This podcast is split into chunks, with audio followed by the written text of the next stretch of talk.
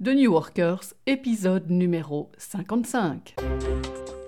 Bonjour et bienvenue sur The New Workers. Mon nom est Patricia Speltings et ce podcast est le podcast qui vous inspire dans votre quête de maîtrise, d'autonomie et de sens.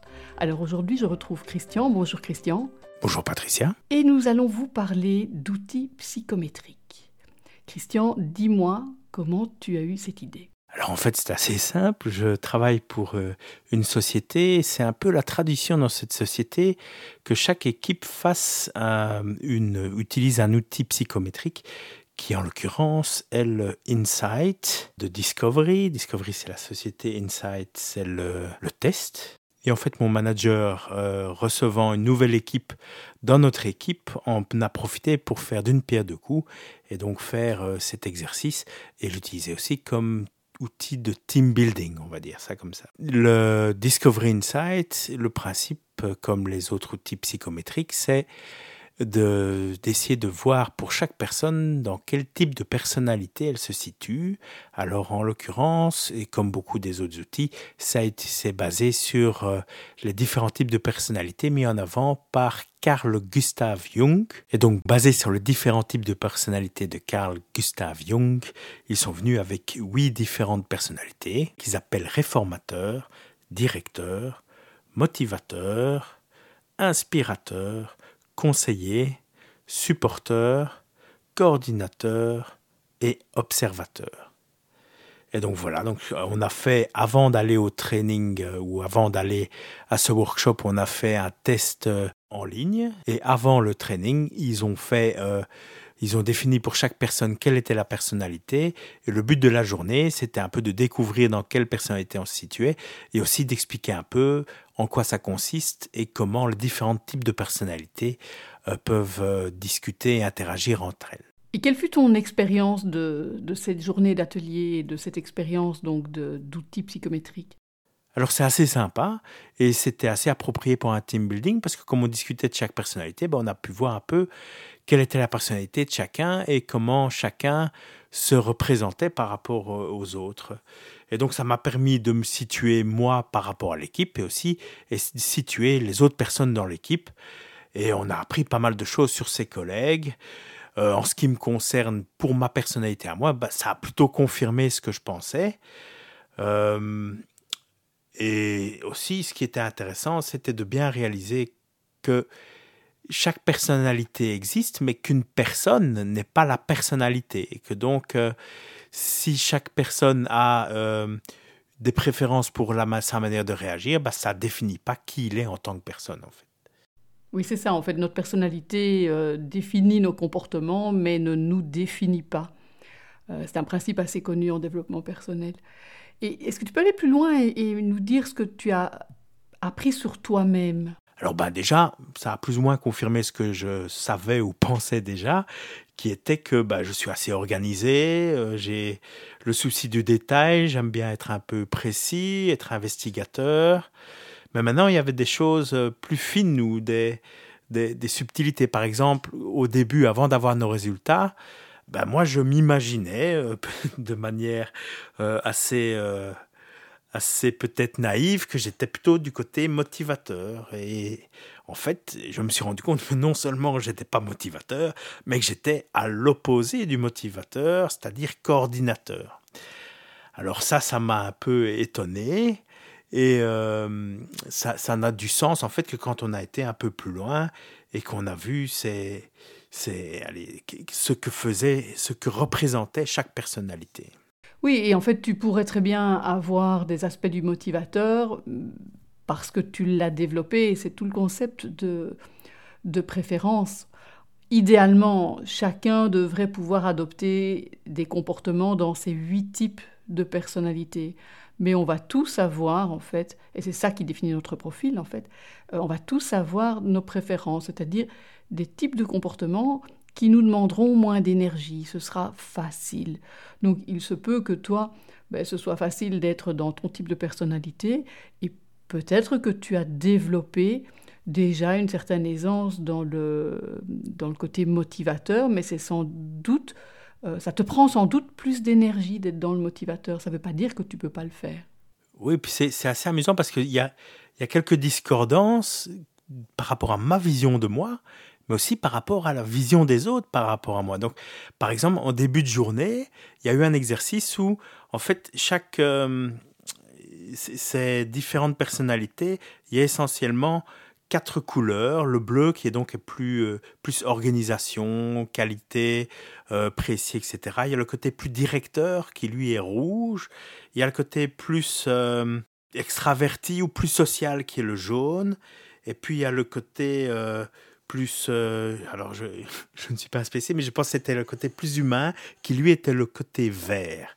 Et en fait, on a reçu des cartes de chaque couleur avec chaque fois des affirmations toujours positives euh, pour chaque couleur. Et donc, je me suis retrouvé avec un maximum de cartes rouges. Donc, j'avais 9 cartes rouges pour 8 cartes bleues et 7 cartes jaunes. Et en fait, je me rends compte dans mon profil à la fin que là où j'ai le moins de couleurs, là où j'ai le moins, où ça s'affirme le moins dans ma personnalité qui a été, euh, qui est découlé du test que j'ai fait, c'est le rouge. Alors qu'en fait, tous mes collègues et même moi, je me plaçais plus dans le rouge euh, aussi, parce que dans mon métier, ça c'est moi, moi qui pense euh, être une explication possible, dans mon métier, j'ai un, côté de mon métier qui est plus rouge, plus directif dans définir la qualité, empêcher que des projets passent en production s'ils ne sont pas de la bonne qualité, etc. Bah, je suis, par la force des choses, plus dans la direction que ma personnalité me le dicterait euh, de manière naturelle. Oui, c'est donc pas une préférence, et sans doute pas une préférence pour toi, euh, l'aspect directeur, mais, mais tu arrives à le faire. J'arrive à le faire et j'ai probablement développé ça dans le cadre de mon métier, ce qui fait que ça apparaît peut-être même plus, c'est même plus mis en avant parce que j'y porte plus attention auprès de mes collègues, ce qui expliquerait pourquoi j'ai reçu pas mal de ces cartes. Maintenant, il y a aussi, euh, dans ce que j'ai appris pour moi, ben, il y a quelques pistes d'amélioration. Par exemple, je l'ai toujours su, je ne suis pas un grand euh, risk taker ou un grand preneur de risques. Ben, là, c'est apparemment, c'est lié aussi à mon profil. Il y a, plusieurs choses euh, qui, donnaient des, différentes pistes pour s'améliorer. Celui-là, c'était un de ceux que je savais. Il y en avait d'autres, parfois qui, avec lequel je suis d'accord, parfois avec lequel je ne suis pas d'accord. Enfin voilà, dans l'ensemble, c'était euh, une confirmation et puis aussi apprendre un peu plus sur moi-même et peut-être des petites pistes pour m'améliorer. Mais en fait, force est d'admettre que c'est surtout intéressant par rapport à ses collègues, à se situer par rapport aux autres et à quelle est leur personnalité. Ok, concrètement, qu'est-ce que tu penses que ça va changer pour toi au quotidien? Est-ce que tu vas changer des choses concrètes? Je crois que le, le, plus gros intérêt dans, dans mon cas, ou que moi je vois, c'est plutôt ma manière d'interagir avec les autres. Et euh, il, y a quelques, il y a quelques petites pistes, par exemple, pour interagir avec son, avec son opposé, des choses comme ça. Qu'est-ce qu'il faut faire ou ne pas faire avec certains profils? Bah, Si c'est un rouge, il bah, faut venir, donner des fêtes et puis repartir le plus vite possible, être le plus bref possible. Bah, une fois qu'on sait ça, ça donne des petites pistes pour... Euh, pour être plus efficace avec euh, chaque personnalité. Et puis aussi, c'est le côté team building. Hein. J'ai une meilleure connaissance de mes collègues et ça permet de, d'avoir une meilleure euh, compréhension des autres dans l'équipe. Super. Donc assez intéressant en, gros. Et toi, Patricia, c'est quoi ton expérience? Alors moi, mon expérience, elle est d'abord dans un contexte totalement différent puisque euh, moi, j'ai fait quelques, quelques-uns de ces tests, mais pas, pas dans l'optique d'un team building, donc vraiment dans l'optique de mon développement personnel. Alors j'ai fait dans le pur psychométrique, j'ai fait le MBTI, qui est aussi euh, dérivé des travaux de, Jung. J'ai fait l'énéagramme, qui était assez intéressant aussi. Et puis j'en ai fait deux autres, euh, un en analyse transactionnelle et un dans l'élément humain qui s'appelle le FIRO, hein, F-I-R-O, qui est assez connu aux États-Unis. Donc euh, j'en ai fait quatre en gros. Et qu'en as-tu tiré? Ça dépend des approches. Pour le MBTI et l'énéagramme, là, c'était du, pur test. Donc, j'ai juste fait le test, euh, vu le rapport. Euh, voilà, c'était intéressant. C'était intéressant. Mais l'intérêt est relativement limité à mes yeux. Par contre, celui que j'ai fait en analyse transactionnelle pour déterminer mes messages contraignants et, le test que j'ai fait dans l'élément humain, le, le ça, ça me semblait plus intéressant parce que c'était la base d'un travail plus profond. Donc le test ne sert finalement que de support pour tout un travail que l'on va faire ensuite. Et ça, je trouvais plus intéressant. Et comme coach, que penses-tu des tests psychométriques? Alors, pour, pour moi, il y a du pour et du contre. Quel est le pour? Mais Le pour, c'est que c'est vrai que c'est assez ludique, hein. c'est assez sympa de faire des petits tests et puis de voir un petit rapport. C'est hyper chouette dans, les, euh, dans le team building parce que ça permet de, de prendre le temps, de discuter de notre interaction, de notre relation entre collègues, ce que l'on fait très rarement. Donc là, ce type d'outil est, un, est un, un bon prétexte pour, pour faire ça. Ça peut être aussi une entrée en matière sympathique pour le développement personnel. Et c'est surtout intéressant en entreprise parce que c'est rapide. C'est rapide, on peut faire quelque chose de sympa en, une journée. Ça permettrait certainement de se connaître un peu mieux ou de confirmer sa connaissance de soi. Et ça permet surtout de comprendre, comme, comme tu l'as fait, hein, c'est toi qui as cité cette, euh, conclusion tout à l'heure, et, je suis assez d'accord avec toi, ça permet de comprendre qu'on est finalement tous différents et que dans nos comportements, ben, on a des préférences, c'est-à-dire des comportements que l'on va mettre en œuvre plus facilement, qui nous demanderont moins d'énergie, et puis des comportements qui, qui finalement sont un petit peu plus difficiles pour nous. Ça ne veut pas dire qu'on ne va pas y accéder, mais ça veut simplement dire que ça va peut-être nous demander un petit effort pour pouvoir accéder à ce type de comportement-là dans l'aisance. Donc c'est vraiment ce concept de préférence qui est intéressant et, le fait de comprendre que ben, nous sommes tous différents dans nos préférences. Nous avons tous nos propres, nos propres différences et c'est OK. C'est OK d'être comme ça. C'est OK d'être différent. Donc tu viens nous donner le ton pour et ton contre. Quel est-il? Personnellement, j'utilise peu ou pas les tests psychométriques parce que j'ai quand même quelques réserves par rapport à, cet outil, à ces outils en général. D'abord, je trouve que en entreprise, très souvent, l'utilisation est peu ou même pas pertinente du tout. Euh, par exemple, c'est souvent utilisé pour faire du profilage, donc euh, pour recruter les gens ou pour les placer dans un poste ou dans le cadre d'un projet ou quoi. Et, là, parfois, je me demande quelle est, l'éthique de tout ça. Parce que normalement, ce type d'outil ne devrait pas être utilisé pour faire du profilage de recrutement. Or, moi, sur le terrain, je vois que c'est fait, qu'on utilise, qu'on utilise ce type de test pour faire du profilage de recrutement. Ce n'est pas du tout le but et je me pose des questions éthiques sur, euh, sur cette pratique.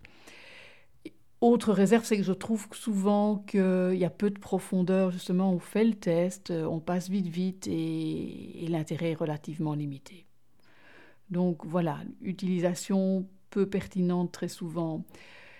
Il y a aussi dans ces tests un petit côté euh, flatteur, un petit côté euh, nombriliste. On se met dans une petite boîte, on voit comment on est, on est tout content. Moi, je suis comme ça, toi, tu es comme ça. ça me c'est personnel, hein, mais ça me, ça me dérange un peu, quoi, parce qu'on a tendance à se mettre dans des boîtes ou à mettre les autres euh, dans des boîtes dans ces cas-là. Oui, dans le cadre d'un, comme tu disais, de, de l'assignation d'un poste, de peut-être de ne pas accéder à ce poste parce qu'on est censé être dans une boîte qui n'est pas la bonne. Oui, il y a le fait que les autres euh, pourraient nous mettre euh, dans une boîte qui, qui n'est pas celle à laquelle on, souhaite accéder. Mais il y a aussi le fait que nous allons nous-mêmes nous mettre dans une boîte. Hein. on s'installe, c'est ça, c'est ça que je veux dire par flatter l'ego. C'est on, s'installe finalement dans sa petite personnalité. On est très content d'être comme ça et, et on n'en sort pas. Donc, comme coach, évidemment, c'est un peu, un peu étonnant. Donc, puisque mon boulot, c'est d'aider les gens à développer leur potentiel, c'est-à-dire à sortir de leur boîte, à se réaliser, à changer. Et donc, le concept de préférence, il est peu compris. Comme coach, notre but, c'est quoi? Ben, C'est de faire intégrer aux gens qu'effectivement, ils ont des préférences, mais c'est aussi de les aider à accéder à une plus grande, euh, un plus grand spectre de comportements dans lesquels ils vont être à l'aise. Parce que la vie nous demande effectivement de nous adapter à des tas de situations et donc de mettre en œuvre des comportements différents. C'est un petit peu ce que tu décrivais quand tu dis, ben, oui, moi je ne me voyais pas dans, le côté directeur et je le suis. Mais oui, parce que tu l'as développé pour ton boulot. Mais c'est ça qui est important, c'est d'avoir cette flexibilité, de pouvoir développer des comportements dans lesquels on n'est peut-être pas nécessairement à l'aise aujourd'hui, mais auquel on a envie d'accéder. C'est un peu le concept de zone de confort et de sortir de sa zone de confort. Exactement, c'est exactement le même concept. Hein. Donc la zone de confort, en général, ce sont nos préférences, euh, ou du moins la base de notre zone de confort, ce sont nos préférences, et puis on va pouvoir élargir cette zone de confort en, en allant explorer le terrain en dehors de nos préférences. C'est simplement une question d'énergie. Euh, ça nous demandera un petit peu d'effort pour apprendre ces nouveaux comportements et puis ça fera partie de notre zone de confort. Donc voilà pour le, contre, je dirais, c'est un mot fort évidemment, contre. En gros, moi je pense que très souvent, on pourrait faire l'économie de, ces outils psychométriques. Donc mon côté euh, efficacité, très souvent je me dis, bon, bah, je n'ai pas besoin de ça, on peut, on peut travailler sans ça. Surtout si on intègre les principes. Parce que finalement, les grands principes du développement personnel et du, euh, du travail en groupe, puisque souvent c'est fait dans les team building, c'est qu'effectivement on est tous différents. Et c'est de pouvoir accepter ça avec bienveillance. Et si on peut être bienveillant par rapport à nos différences, ben, une équipe peut s'entendre. On n'a pas besoin de faire des tests pour comprendre le principe de la différence de personnalité. Il n'y a pas besoin de nécessairement nous mettre une étiquette. On pourrait très bien apprendre que oui, nous sommes tous différents et soyons bienveillants par rapport à ces différences. Il y a un autre principe qui est important aussi, selon moi, c'est le fait que nous avons tous des zones d'ombre, des choses que nous ne voyons pas. Pas besoin nécessairement d'aller faire ce, type de, test pour découvrir des choses qu'on ne savait pas. Euh, encore une fois, ça peut être intéressant, mais le, le principe, c'est le principe de la zone d'ombre. Nous en avons tous. Et puis il y a le principe des préférences que je viens de citer. Donc il y a moyen en fait de faire sans. Alors je ne dis pas que c'est pas utile, hein. c'est tout à fait utile, mais plus comme, comme exemple, comme illustration euh, des principes. Mais pour moi, ce qui importe, ce sont les principes qui sont derrière. Oui, bref, t'es pas fan. Bah, bref, je crois que c'est vraiment une question de préférence. Et, perso, moi, je suis pas pas grande grande fan parce que je trouve que c'est souvent assez superficiel ces tests, bien que c'est vrai que euh, il y a parfois des, rapports euh, plus élaborés. Alors il y, a, il y, a, une chose que je déteste dans ces rapports, c'est quand ils sont rédigés à la troisième personne. Hein, donc euh, on parle de toi, par exemple, tu fais le test et, et, le rapport dit Christian ceci, Christian cela. Je me dis attends, c'est adressé à qui? C'est adressé à qui Ça ne devrait être adressé qu'à une seule personne, c'est à toi-même et à toi de décider si tu, si tu le montres à d'autres ou pas. Mais je trouve ça un petit peu étonnant et ça repose pour moi la fameuse question de l'éthique. Donc je ne dis pas que c'est nécessairement mauvais hein, de le faire comme ça, mais je pense qu'il est vraiment nécessaire de se poser des questions par rapport à l'utilisation de ce type d'outils. Et la troisième raison pour laquelle je suis pas fan, c'est qu'il y a vraiment le danger de, de se mettre dans des boîtes, de s'enfermer soit soi-même dans une boîte, soit de se faire enfermer dans une boîte, comme le cas que tu, euh, tu citais. Donc on pourrait rater un, poste ou être mis dans un poste qu'on n'a pas nécessairement euh, envie. Donc voilà, le développement personnel, c'est sortir des boîtes, c'est développer de nouvelles stratégies euh, comportementales. Et dans ce cadre-là, ce type d'outil peut, être, peut avoir une certaine utilité, mais n'est certainement pas suffisant. Et ben voilà, donc je pense qu'il est temps de conclure. Alors ma conclusion à moi, ben, c'était que l'expérience était assez sympa. J'ai appris des choses sur l'équipe et puis j'ai aussi appris des choses sur moi-même qui vont pouvoir me, me servir peut-être à ma, dans ma quête de développement personnel. Et ta conclusion à toi, Patricia? Ma conclusion, c'est que voilà, il y a du pour et du contre dans ce type d'outils. Je pense qu'il est nécessaire quand, euh, quand on utilise ce type d'outils de, vraiment se poser des questions et de prendre du recul par rapport euh, aux résultats de ce type d'outils. Pour ma part, moi, je préfère des approches de type euh, psychologie positive ou euh, SALT, dont on a déjà parlé. Dans ces approches-là, il n'y a pas de, pas de concept de profilage. Il n'y a pas de concept de profilage. On, on, insiste en fait sur le positif, c'est-à-dire quelles sont nos forces. Tous les êtres humains ont un certain nombre de forces eh bien, dans, ce cas, dans le cas de la psychologie positive et de SALT, on va insister sur le positif. Et, et on va booster le développement à partir de ça. Donc c'est une autre approche personnellement me convient mieux. Et bien voilà, sur ce bon mot, je vais rappeler à nos auditeurs que eux ont la force d'aller s'inscrire à la newsletter et au podcast sur euh, le site de newworkers.com. Ils peuvent aussi aller directement à l'inscription à la newsletter à tnw.li slash newsletter. Et si vous voulez nous suivre sur Facebook, c'est http://tnw.li slash fb. Et bien voilà, à la prochaine, au prochain épisode. Au revoir Patricia. Au revoir Christian.